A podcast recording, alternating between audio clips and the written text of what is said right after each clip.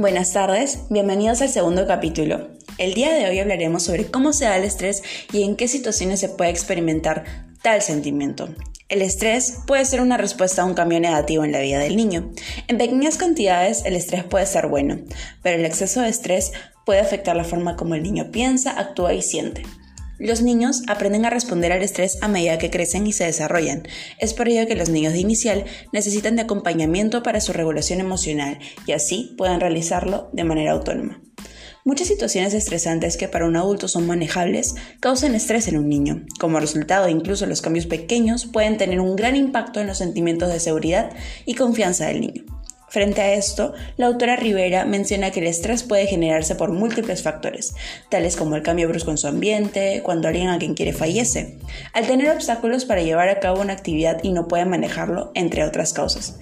Son situaciones frustrantes y es importante tratarlas. Pero, ¿por qué? ¿Cuáles son las consecuencias si es que no actuamos ante ello? Esto lo en el siguiente capítulo.